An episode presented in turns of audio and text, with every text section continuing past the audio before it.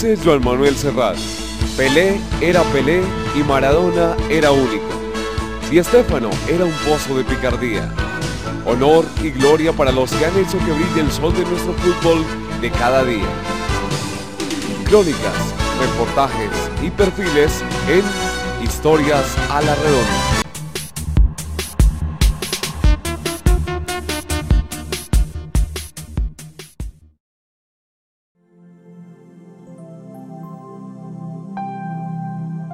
Nada retrata más a Faustino Hernán Asprilla y Nestrosa que su signo zodiacal.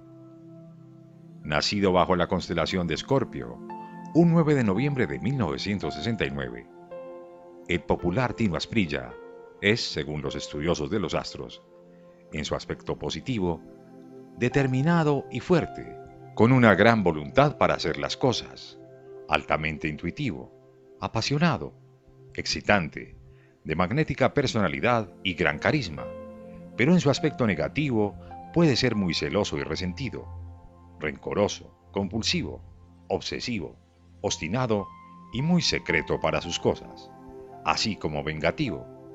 Es que este gran talento del balón de nuestro país no es de medias tintas. Al tino se le quiere o se le odia.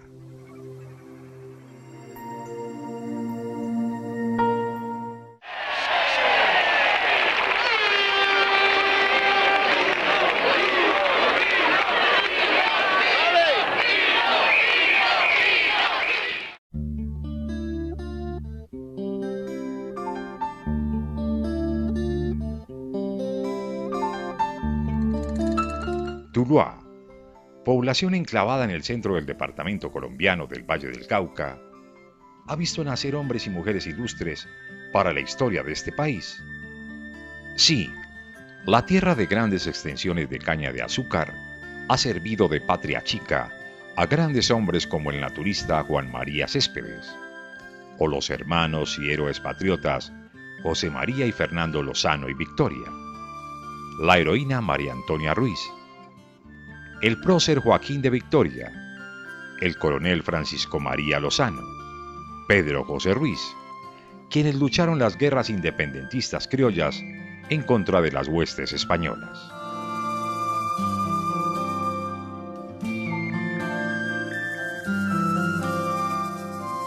Otro héroe tulueño es Faustino Hernán Asprilla y Nestrosa. Sí, el séptimo hijo de ocho del hogar conformado por Darío y Marcelina. Ha sido un hombre que a punta de tiros libres, disparos a las porterías contrarias, ha sabido derrotar las huestes del hambre y el menosprecio racial. Le llegó una niñez como cualquier niño, tranquilo, alegre. Eh, era muy inquieto, me dice mi mamá. Eh, pero me gustaba mucho jugar fútbol. Mucho el fútbol, la pelota y creo que nací con un talento para, para jugar fútbol y al final eh, creo que fue lo que aproveché durante toda mi vida.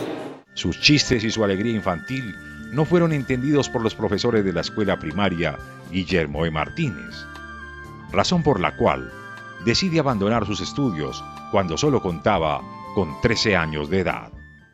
Bueno, los profesores de la, de la Guillermo E. Martínez, eh, no, más que yo era un niño inquieto, eh, era muy cansón y, era muy dedicado a lo que el estudio, pero al final pasé los años, empecé, después pasé el colegio, empecé a estudiar en el colegio y también tuve dificultades con los profesores porque yo era era demasiado me gustaban mucho las y muchos problemas con los profesores. Es que la vida del Tino se parece mucho a la caña de azúcar, la que trabajó su padre Darío en las calderas del ingenio Río Paila, dulce como la miel de sus travesuras juveniles y con las tunas de las tristezas y los dolores.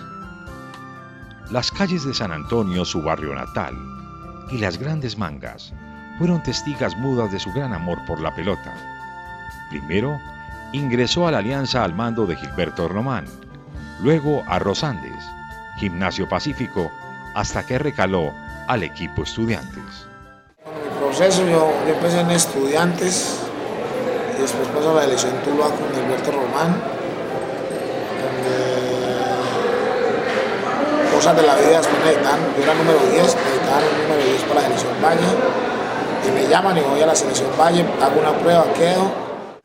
Por unos cuantos balones y 50 mil pesos es transferido del Club Estudiantes a la Escuela Sarmiento Lora, orientada por Carlos Portela. El dinero de la transacción fue a parar a los bolsillos del dueño de la divisa estudiantil de Tuluá, Efraín Pérez. Durante un año lo ponen y lo ponen en forma, brindándole lo mejor de sí y aportándole los vastos conocimientos. Y ahí se interesa la Escuela Carlos Sarmiento. Y después de que pasó la Escuela Carlos Sarmiento ya empiezo a ver el fútbol como ganas de ser profesional y, ahí voy al Cúcuta Deportivo y ahí empieza mi carrera profesional. Ya para 1988, y con tan solo 19 años de edad, Faustino es nuevamente negociado. Esta vez, su sueño infantil de llegar a un equipo profesional y seguir los pasos de Diego, su hermano mayor, quien jugó con el Cúcuta, el Quindío y el Cali, se hacen realidad. El Cúcuta Deportivo se hace dueño de sus derechos deportivos y juega las temporadas 88 y 89 bajo la orientación del técnico criollo Hermán Cucaseros. Su primer gol se lo marca al portero internacional Sergio Goicochea, del registro de Millonarios, un 21 de mayo de 1989, en el estadio Hermídez Padilla de Ocaña, norte de Santander. En los dos años por el equipo Motilón, marca 17 goles en 36 partidos. Su paso por el elenco norte santanderano lo evoca con mucha nostalgia. El debut mío sí fue contra Millonarios en, Ocaña, donde tengo la oportunidad de jugar contra Millonarios, contra Millonarios, Cúcuta Millonarios y el arquero Sergio Goicochea.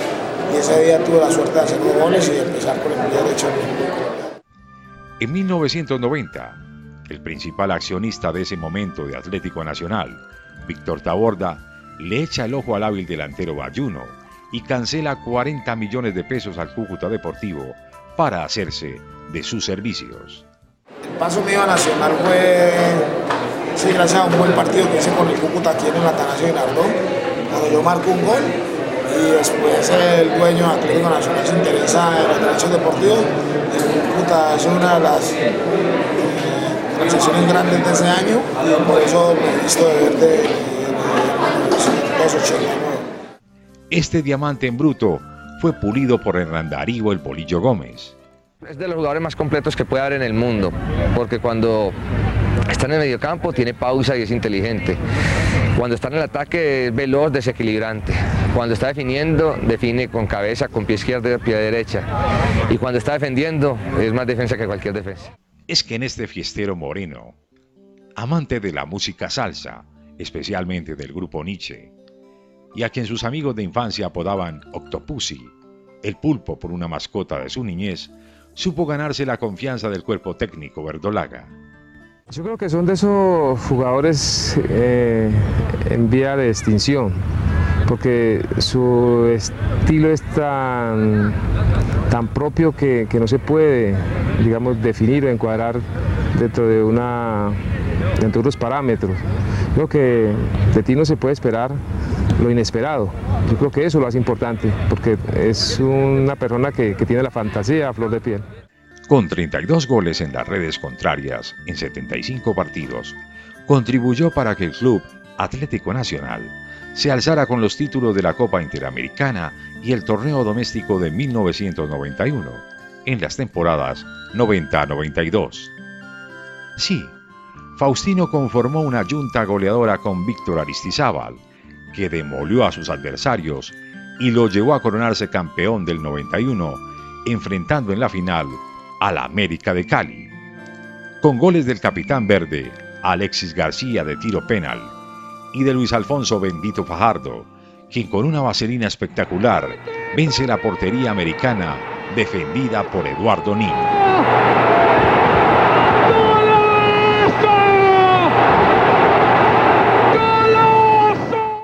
Esta excelente presentación de Faustino con el cuadro verde lo lleva al año siguiente a defender los colores del tricolor nacional, por primera vez de las cinco veces que lo hizo en el preolímpico de Paraguay. Otra descollante presentación para que Colombia asista a la cita olímpica en Barcelona 1992. Es allí donde la gente del Parma lo ve y se lo traslada para el club italiano, en una transacción millonaria que oscila entre los 4 y 6 millones de dólares. El empresario argentino Gustavo Mascardi lo negocia al club parmesano. Eso que no tiene precio. Es cuestión de que se diga una cifra y comenzar a negociar sobre ella. Eh, no tiene precio en el sentido de que eh, es un jugador distinto y cualquier sociedad del fútbol mundial, italiano o español principalmente, que son las que más pueden desembolsar, eh, estarían dispuestos a pagar lo, lo que se les pida. Si yo le digo una cifra, vale X millones de dólares, por ahí no tiene sentido. Vale unos cuantos millones de dólares. Nevio Scala, técnico del Parma, da su visto bueno a esta nuova acquisizione dello dirigentes. Lui tiene tante cose che gli altri non hanno. Eh, è una, una, grande velocità, un grande tiro, una, una grande tecnica individuale.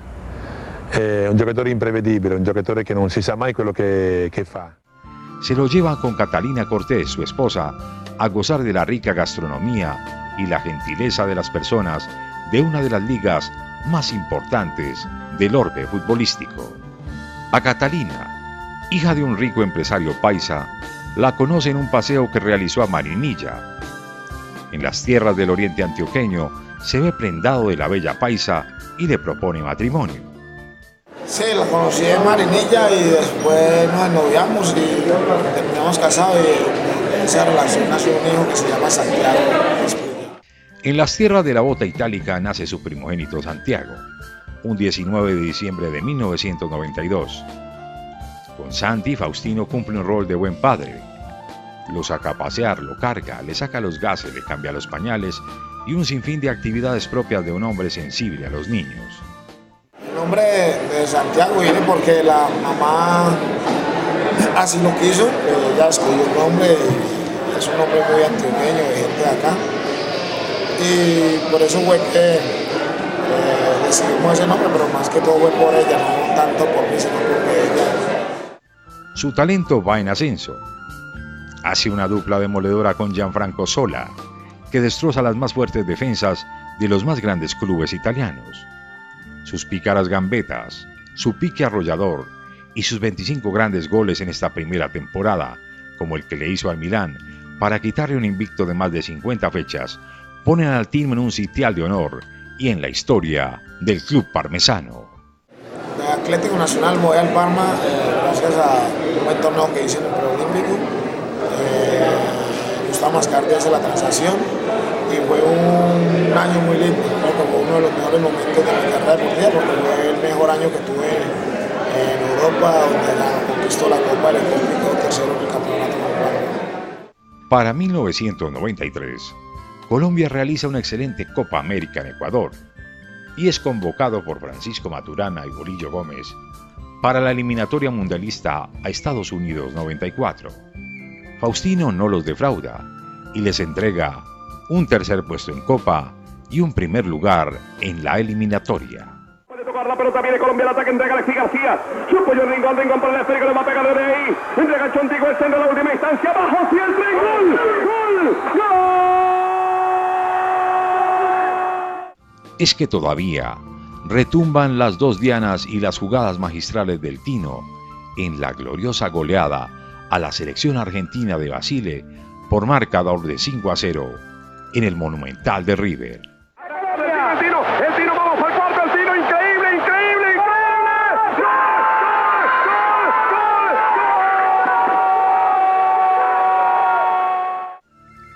Fue una dedicatoria tardía a Marcelina, su progenitora, que tanto lo aconsejó y tanto lo amó. En mayo de ese año fallece en Tuluá, sin disfrutar de esas grandes hazañas para nuestro fútbol de su hijo Faustino. Bueno, la muerte de mi mamá fue algo muy grande, muy duro para mí, algo que,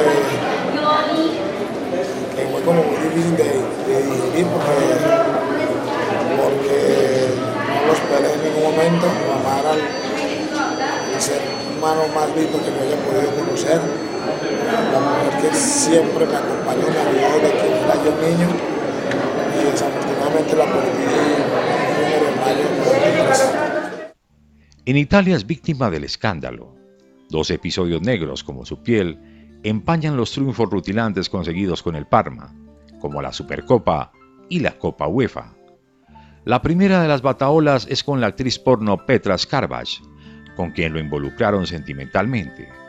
Fausto con su sonrisa infantil lo niega tajantemente. Eh, el tema de Petra fue simplemente que la conocí en una discoteca y ya después la prensa me la sacó como novio y se un escándalo sin tener ninguna relación con esa mujer. simplemente una mujer que vivía en Parma y que uno se la encontraba en todos lados, era amiga de todos los futbolistas, pero ese día me, me armaron el escándalo. El segundo es haber posado desnudo para una revista italiana. Sin pelos en la lengua, también se defiende.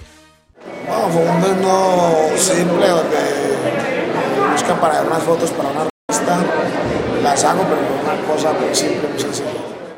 Para 1994 y con 25 años de edad, Faustino Hernán participa en la Copa del Mundo de Estados Unidos 1994.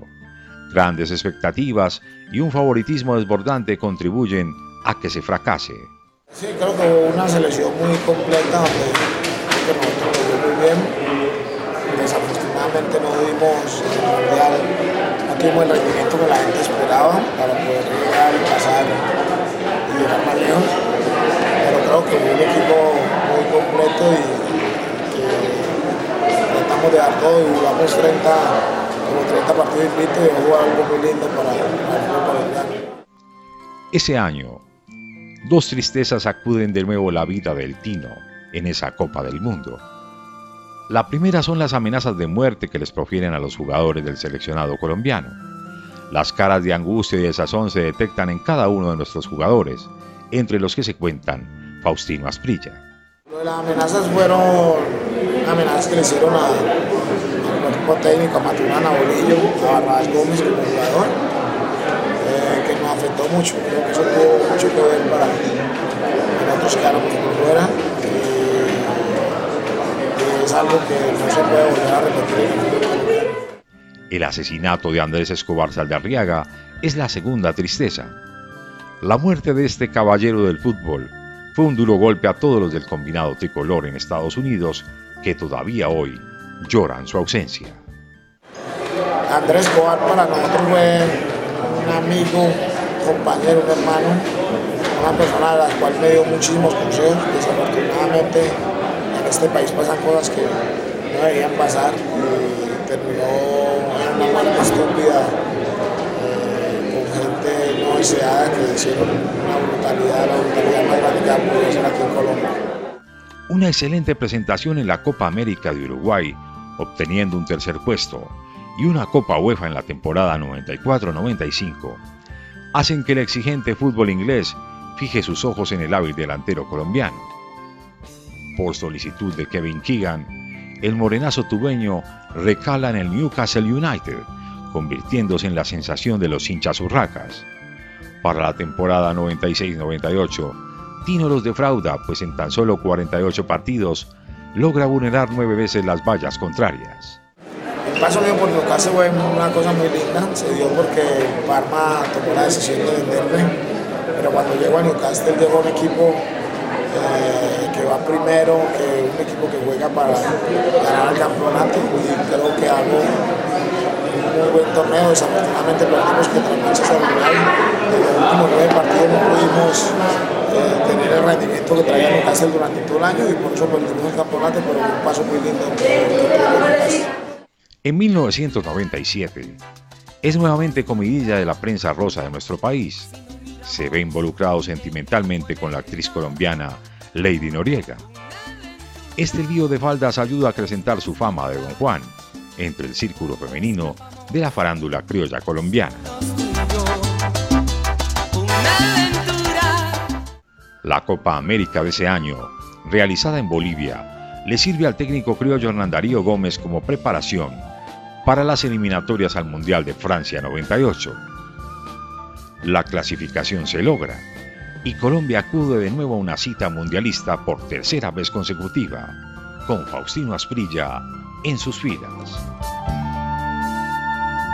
1998 marca el regreso del Tino al Parma. Su segunda temporada con la élite parmesana lo ve coronarse nuevamente campeón de la Copa UEFA.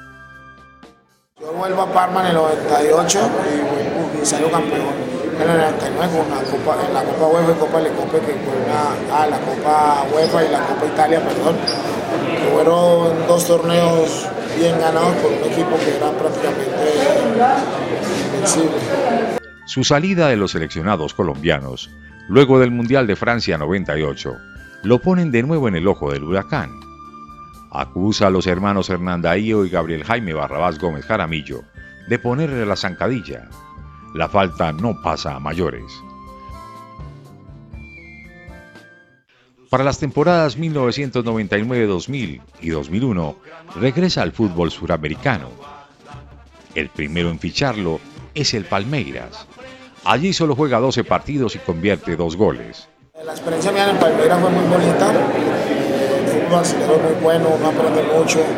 Estuve en el momento de la FIFA, el Palmeiras, eh, donde un equipo que ganaba todo, conquistamos muchos títulos y peleamos Copa Libertadores otra vez. Luego al Fluminense, donde solo logra marcar ocho goles en una docena de partidos.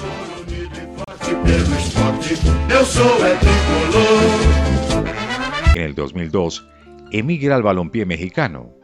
Atlante es el nuevo equipo de Faustino, en donde convierte solo tres goles en 12 partidos. Para el segundo semestre de 2002, regresa al equipo de sus amores, el Atlético Nacional. Con una merma futbolística por una vieja lesión en su rodilla, Fausto le suma tres goles en su historial futbolístico.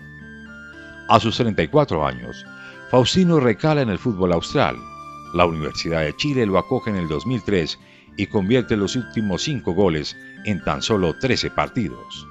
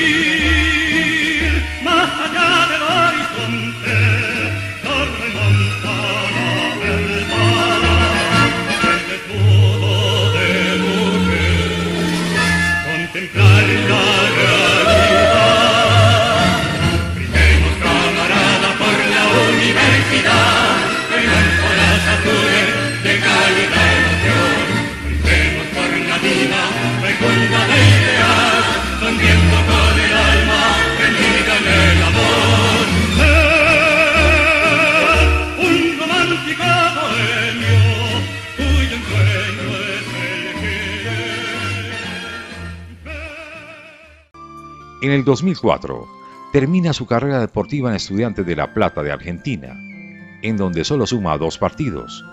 Su rodilla ya no puede con ese trajín, pero logra convertirse en otro histórico de nuestro fútbol, en donde alcanzó a jugar 327 partidos y marcar 107 goles. Su paso fugaz por esos equipos los resume con la misma rapidez como pasó por ellos.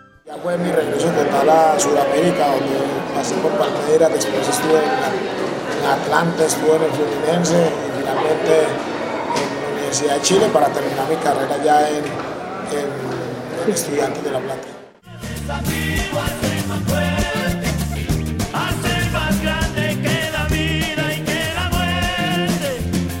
La farándula colombiana lo acoge. En el 2005 acepta el desafío 2005 del canal Caracol.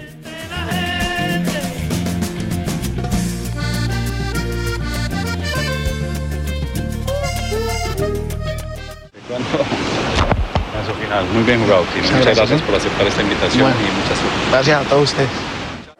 Fue una experiencia muy linda, fue un reality muy bonito ya que tuve la oportunidad de estar con personas diferentes, personas alejadas del fútbol, personas que no tenían ni idea y hice amigos que no tenían nada que ver con el fútbol. Eso me, me dio mucha satisfacción porque eso me dejó muchos amigos y ojalá pudiera volver a repetir reality. En el 2007, otra vez se desnuda. Vestido solo de unas alas negras, el popular Dino Asprilla les muestra sus dotes a las niñas colombianas para la revista Soho. Sí, Soho, una revista donde la gente eh, tuvo la posibilidad de escoger a quien querían ver por primera vez una revista de desnudo y bueno, me escogieron a mí, me, me desnudé y ahí fue como acabar con un mito que la gente tenía después de tantos años, pues, que me han visto en un partido de fútbol que se me ha salido por, una, por la pantaloneta, entonces creo que acabé con el mito. Sus tropiezos y problemas con el periodismo deportivo quieren volverse cosas del pasado. Por eso opina que, como en todas las actividades de la vida, hay buenos y malos. Hay buenos periodistas y malos periodistas. El fútbol vive de eso y la gente tiene que seguir escuchándolos. Vive agradecido de Andrés Escobar y Luis Fernando Chonto Herrera por sus sabios consejos para invertir su dinero. La rumba no la deja, pero ha sido inteligente para no malgastar su práctica. Lo cierto es que sus inversiones en la ganadería, la caña de azúcar, una reencauchadora de llantas en Cali, sus adquisiciones de propiedad raíz y ahora empresario de futbolistas hacen de él un hombre versado en los negocios. No, mi vida sigue igual. Caballos, vacas, animales, fincas, caña. Esa es mi vida. Otra gran pasión de Faustino Asprilla son los caballos. Su amor por ellos lo profesa desde su niñez. Al caleño, su equino favorito, le tiene un cariño inmenso. Por eso no duda un instante en hablar de él. El amor que yo siempre he tenido por los caballos, caleño es mi compañero, mi, mi amigo, mi alcahuete. Luego de su despedida del fútbol ocurrida un 4 de julio de 2009 en el estadio Atanasio Girardot de Medellín, y con la presencia de grandes figuras del fútbol nacional e internacional, quiere darle un sabio consejo a los niños del mundo del fútbol. A los niños les digo que practiquen mucho Es la forma más sana para vivir de cualquier deporte, no solamente el fútbol, sino cualquier otro deporte, porque es algo sano y lindo para vivir. Por todo esto, el Tino Asprilla es un Fausto, un afortunado del balón.